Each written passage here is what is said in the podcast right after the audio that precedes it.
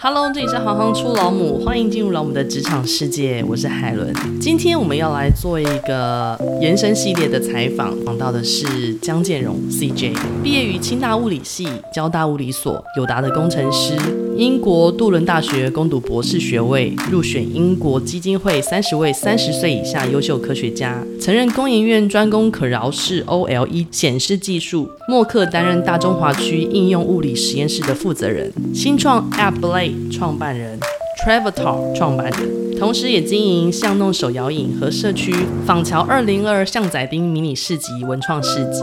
今天是一个在小鸟的语音缭绕的空间里面去访问。那我们先欢迎一下 CJ。嗨，大家好。其实这里呢是我小时候我爸妈的房间啊，真的吗？对。我们今天其实在一个手摇店里面采访。什么原因让你选择了物理系？我有一次在台上自我介绍的时候，我是物理系的。下面有人问说：“哎，这个不是通常女生比较多吗？”然后我想说：“是这样子的吗？”他以为是护理系。我说：“我看起来像护理系的吗？”其实对我来说，我是大概十岁的时候就决定要当科学家。但我还是想知道物理吸引你的是什么？你就要让我把我内心深处的事情说出来。就我从小其实不看课本，我爸妈都是老师，所以我家充满了各种的书，百科全书什么的。以前小时候没有 Wikipedia 嘛，小时候都是在读百科全书，然后把我家所有的书柜里面的书全部都读完。我其实一直以来都是以学会全世界所有的知识为目标。我那时候有想过，十八岁到二十二岁，如果我被逼着要再用我人生最聪明的阶段去学一个东西的话，那我一定是要学一个我在人生其他阶段自学不了的东西嘛。后来想想，就是物理，因为我觉得物理真的超难的。我这样做这个决定以后，我觉得这是完全正确，因为事实上也确实在我人生里面，我现在真的是迈向所有东西我都在学的状况。那我如果遇到另外一个也学很多东西的人，但他如果不是物理系的，其实他的人生在我看起来就是他的知识领域就是少一大块，因为物理真的是很美的东西。相对你在学习物理的过程，因为它是一个非常专门的学科，但我不知道你会不会一直把它跟你现在经历到的人生的各种经验也好去做一些不同的连接。会啊。譬如说薛定格的猫，还有测不准原理，我在日常生活里面都会常常想到。可不可以跟我们分享一下？大家都不是物理脑，也不是理科的哦。薛定格的猫其实很好用诶，它其实是在讲一个很奇妙的物理现象，就是说呢，那时候量子力学正在发展的时候，有一个叫做薛定格的科学家，没记错应该是个奥地利的科学家，他有养一只猫。那他为了要解释量子力学的不确定的这种感觉，他就用了这个例子。他就说呢，你想象有一只猫，然后放在一个铁盒子里，这个铁盒子就丢在月球上，这个铁盒子呢。里面可能就是有两个按钮，然后一个按钮按下去会跑饲料出来，另外一个按钮按下去就是会跑毒气。那在盒子没有打开的情况之下，没有摄影机看得到它的情况之下，我如果问你说，请问那只猫现在是活的还是死的？你觉得猫是活的还是死的？我觉得猫。嗯，你要怎么描述这只猫现在是活的还是死的？但是它现在被丢在外太空，那个盒子里面是有氧气的，嗯，只是你看不到它。这很难，一半一半哎，端看他到底是先按到哪一颗按钮。没错，这就是现在你感觉起来一半一半，好像就很容易可以讲出来。这是因为薛定格举的例子实在举得太好了。因为在薛定格以前的古典物理学呢，所有的一切都是要可以算出来的。譬如说，一颗白色撞球打到一颗红色撞球，用什么角度、什么速度，那红色撞球就会往哪边跑，它是可以算出来的。譬如说，那时候的万有引力啊，所有东西都是讲求可以精确的算出来。可是薛定格却告诉你说，其实一个东西它到底是什么什么状态，你并不知道，你只知道他有可能是死的，他有可能是活的。那什么时候你会确定他是死还是活？就是你把盒子里面的摄影机打开的时候，如果它是活的话，它活的几率就变成百分之百，它死的几率就变成零，这就是几率就塌缩了。所以这就是量子力学奇妙的地方。其实电子啊，在微观的世界里面，你并不知道电子在哪里。我们以前会画那个原子的模型的时候，会把想象成太阳系，对不对？质子在中间，像太阳一样，然后电子在外面绕。这个其实是错的，因为这样子的话，你就会知道电子每一个时刻在哪里，就像你会知道。地球现在在哪里？月球在哪里？但其实是不知道的。其实你不知道，你只知道一个范围。所以啊，其实你是因为融会贯通之后，你可以把这套逻辑讲的这么清楚。但你听得懂，对不对？我大概听得懂，但是我还想知道，那你会把它联想到你日常生活中的什么呢？哦，一个女生喜不喜欢你啊？哦，薛丁格的恋爱，喜欢跟不喜欢就是我不知道是多少，但是在没有观察到的那个暧昧状态，就是一种量子状态。直到那个男生告白，他就是在观察。对，然后中了就是一百，就是活。对对，没有中就是就是没有。很有趣，哎，我没有想过我们会这样开始，哎。像最近很红的那个天能啊，嗯，其实它也是在讲物理里面一个很重要的热力学定理，就是那个 entropy 嘛，熵嘛。现在不是 AI 很多嘛？对。那 AI 它后面会就有演算法。那我去看那个演算法的时候，嗯、我这样看看，我就会发现，哎，这不是量子力学里面的 Fermi-Dirac distribution 啊？就是他画出的那个图，就是量子力学里面的图。翻成中文，费米狄拉克 分布。要不然就是看看，就说，哎，奇怪，这个不是很像热统计里面的一个概念吗？的确，我发现他们一直不断的在借用物理学里面我看过的东西，物理，它真的帮助我打开各种知识的钥匙。所以基本上你后来几乎攻无不破啊！你看你申请的那个所谓科达奖学金，你还记得这过程吗？哦，那个其实。也算是一个美丽的误会，因为其实我觉得人生就是充满了各种就是美丽的误会。因为我那时候学的那个领域主要是在美国跟英国，那美国的话是在化学系，所以我去不了。那英国的话是在物理系，那他们可是英国研究的是分子链比较长的高分子，台湾擅长的是分子链比较小的小分子。那时候在英国的。德尔姆大学他们的实验室呢，拿到柯达的投资，给了他们一台就是你要 handle 小分子的机器。可是他们那边所有的英国人都只会做高分子，所以他们就想要找一个亚洲小子会做小分子的。那那时候刚好我刚退伍，在友达光电里面才做几个月，他就误会以为我会操作那台机器。其实我不会，因为我是搞模拟的，我只会写程式而已。可是因为这个美丽的误会，我就去了。那我去了，我当然说我会啊。他邀请你吗？就是他把这个名额试出给你。对啊，他就说没有，因为他就觉得我会啊。嗯，我就说对，我会啊。很多时候是这样的。对啊，我就看说明书，谁不会啊？对啊，所以我就去做了。开始算是个美丽的误会，那中间呢？我应该也算是做的不错啦，因为毕竟我们是那种吃苦耐劳的亚洲人嘛。是，对，我们当然表现，我们随便拿出三成功力就是超级棒。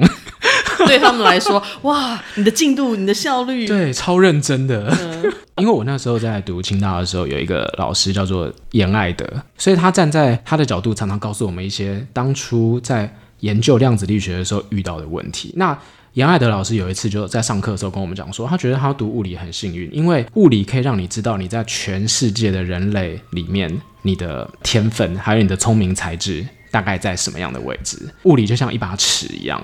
它可以让所有的人不分文化、种族、年龄、性别，知道自己到底领悟力有多高。因为那时候我也没有离开台湾嘛，我就觉得哦，原来有这样子事。后来到英国去当助教的时候，印象最深刻的就是我在改他们学生的作业。我就真的发现，我觉得很难的科目，他们也是写不出来。就是真的，物理是一个跨时代、跨种族、跨文化，所有人在理解这个东西的理解能力是可以。当做一把尺量出谁比较聪明呢？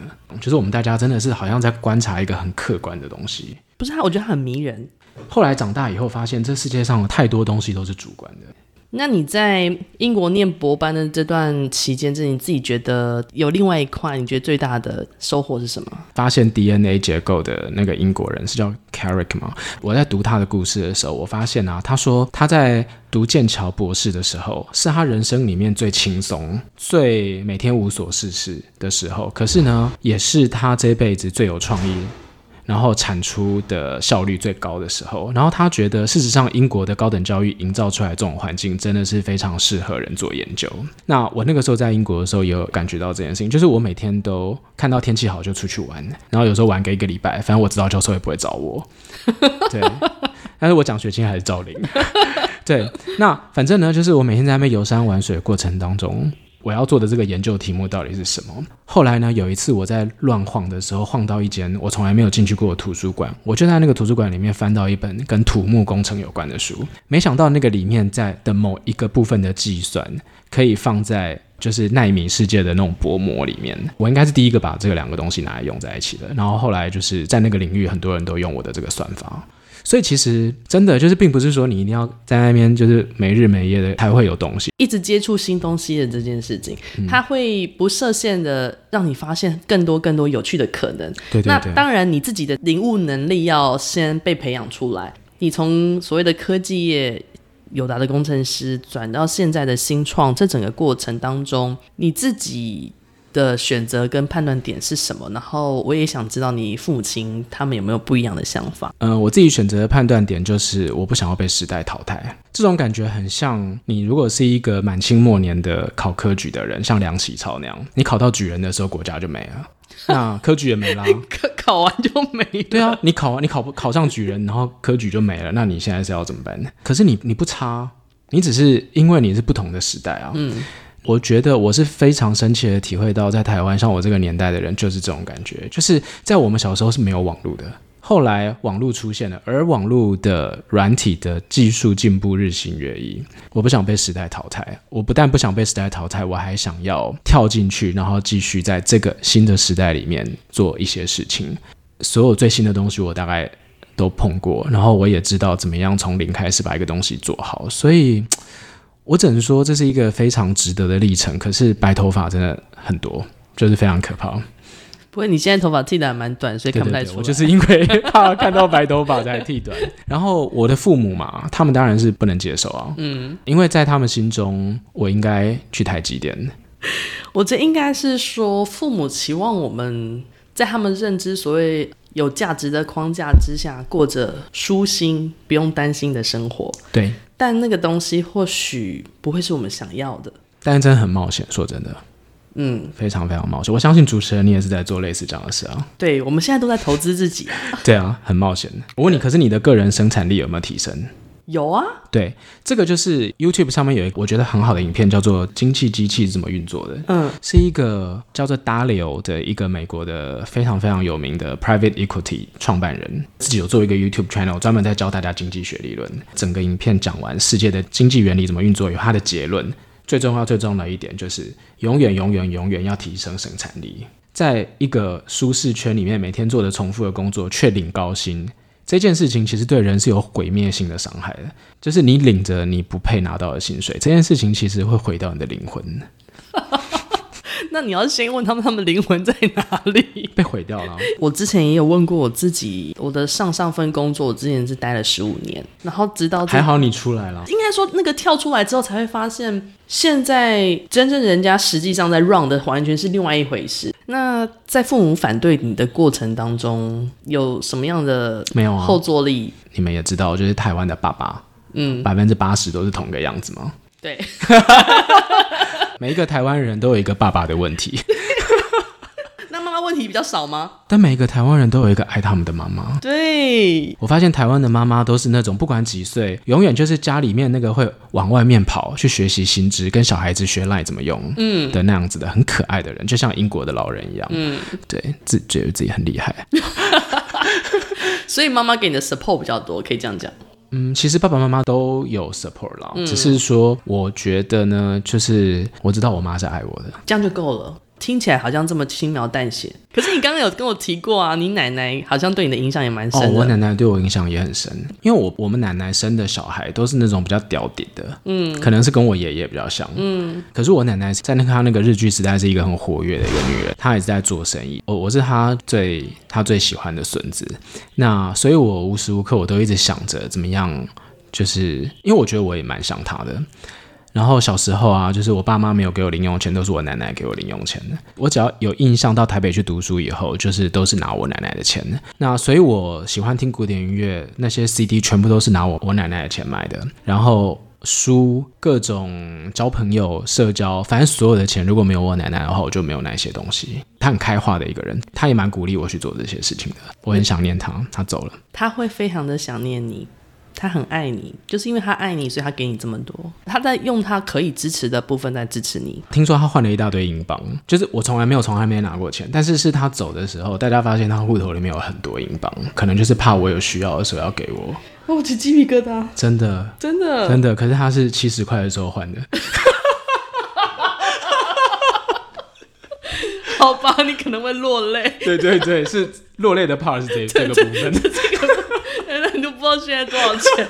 现在大概四十几吧。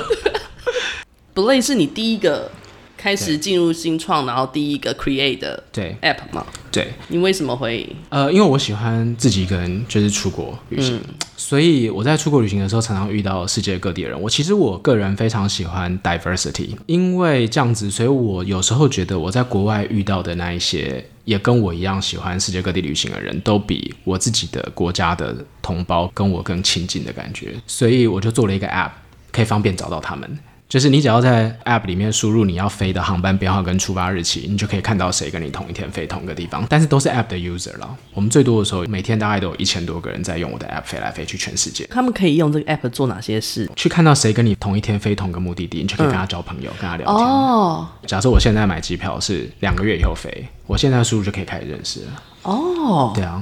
好像很有趣哎，我觉得很有趣啊！但是因为这是我第一个创业题目，其实他不但在纽约拿到了种子轮的投资，他也在二零一八年在东京帮我拿到了一个就是微软的新创奖，所以其实它是一个好东西。只是是我对不起这个想法，因为这毕竟是我第一个 startup，然后我没有把它的商业模型设计好，所以我的 app 越多人用，我赔越多钱。为什么？因为我需要付出一些费用，嗯，就是这些资料的费用，但是我并没有做好一个商业的。收钱的方法，我跟你讲，那个 app 上面的人 quality 高到一个，就是我常常收到 user 写信给我，有些是法国人在越南做新创的。你选择一个人旅行，一定有自己的原因，但是如果在这过程当中可以找到一个好的旅伴的时候，那个旅行会变得更有趣，对，或是更精彩。现在我比较熟悉各种商业模型要怎么放在服务里面，嗯，我以前不懂。那你有想过把这个概念想法再做其他的吗？没关系，我还有别的事情要做。你说说你其他的事情哦。Oh, 我现在在做 Travetar，它是 Travel 加 Avatar。嗯，那它是在这个疫情里面呢，就是它是一个让你可以虚拟的飞往世界各地去旅行，也又可以认识旅伴，然后呃还可以收集世界各国的纪念品。目前我们已经开放的有全世界十六个城市的星巴克马克杯，嗯，还有大阪环球影城的限量商品。你可以在我的游戏里面虚拟的飞往大阪，就可以得到这些东西，很有吸引力。但是呢，我们要赶快可以上架，因为我们现在卡在那个 App Store 的那个审核。我就是有一些朋友，他会到每一个国家出差的时候，就去收集他的星巴克的杯子啊。对啊，真的，真的有人。我这边收集免费哦。是说真要付钱玩你的游戏吧？免费。真的吗？真的。所以你只是想要增加那个参与的人。我们游戏里面是你只要走路就可以换到 Mana，同时又鼓励你走路。对啊，增加你的身体健康。因为走路也是一种 travel 啊，嗯、不能坐飞机的时候大家就走路了。台湾的。硬体科技在世界上其实是曾站稳脚步的，可是我们却错失了软体科技这个没错发展的前班车。对，我们没有美国的一些车库创业精神，也没有中国跟印度的庞大的市场。对，你怎么去看待？台湾之后的新创的发展，我觉得大家要努力的把英文学好，就是这样。嗯、这个问题问得非常好，因为它其实不只是台湾的问题，它是全世界非英语系国家的问题。你想想看，以法国、德国国力这么强大的国家，你有看过他们有哪一个 App 是流行全世界的吗？没有，也没有啊。那如果连他们都没有，我们凭什么有？我们有比他们厉害吗？我们教育有比较好吗？我们英文比他们更好吗？都没有。人口比他们多吗？历史比他们悠久吗？文明比他们璀璨吗？都没有啊。所以我们现在这样不是刚刚好吗？可是要这样自自我设限吗？不是不是，真的问题就是说，今天因为网络啊，有一个很大的问题，就是网络的世界所有的一切都是免费的。那所有的一切都是免费的时候，是不是你就要靠广告？市场那么小，你要怎么做广告？我随便举个例子哈，今天如果我要经营一个 YouTube channel，我用中文，譬如说我们这个 podcast，我们是用中文，请问谁听？只有中文语系的，对啊，嗯。可是如果我用英文，是不是瞬间我的市场就是全世界了？当你的市场是全世界的时候，你才有可能从那个微薄的广告费里面赚到一点钱。就像你们看到那种国外的大的 Instagramer、YouTuber，他们的 subscriber 是不是都是千万等级的？台湾有个一百万就偷笑了吧？那那个钱是不是就差很多？我们拍的品质有比人家差吗？没有，就因为我们不是英文的。应该是说安格鲁萨克逊人利用 Internet 这件事情把。英语帝国已经升值到这个世界的每一个角落。你今天如果就算是印度一个很穷的地方的小孩，你要学写程式，请问那个程式上面的指令码不是英文吗？所有的代号指令都是英文啊。英文是作为 native language 的他们写程式有多轻松吗？他们好像在写作文一样，你知道吗？这真的是一个非常非常巨大的背后的原因。那你自己呢？在英文这一块，你的养成、呃、哦，这要感谢我妈。嗯，对，因为我妈就是在我国小的时候就找了一个外国人来陪我学英文，家教、嗯、一对一的。可能就是因为这样，所以英文能力就从小都还可以。我有一个比喻，就是你在美国，啊就算你当一只跳蚤，老鹰都可以带着你飞世界各地。可是，在台湾，就算你是一个展翅拼命飞翔的一只小鸟，你就在笼子里面，你哪里也去不了，因为没有人可以。带着你飞得更远，这栋房子是妈妈留给你的是吗？没有留给我，还是他的名字？哦、还是他的名字啊？对，是妈妈的房子。我们误会了，让你打造了你像弄手摇影。嗯，对对，很感激。我们现在就是在他们以前的房间里啊。他除了让你去经营这个饮料店之外，你觉得他还给你带来哪些其他的影响？刚开始有提到他是老师嘛？嗯，那。我的想象，生活规矩是很重视的，有时候要求是比较高的。那你的妈妈呢？也是一样，非常重视。因为从我爷爷就是公务员了，他们的规矩就是，譬如说中午十二点以前绝对只能看书，不能做别的事。晚上如果不回家吃饭，就要报告自己要去哪。这件事情一直持续到我三十几岁，真的，真的，真的。然后那个每天都要背一篇作文。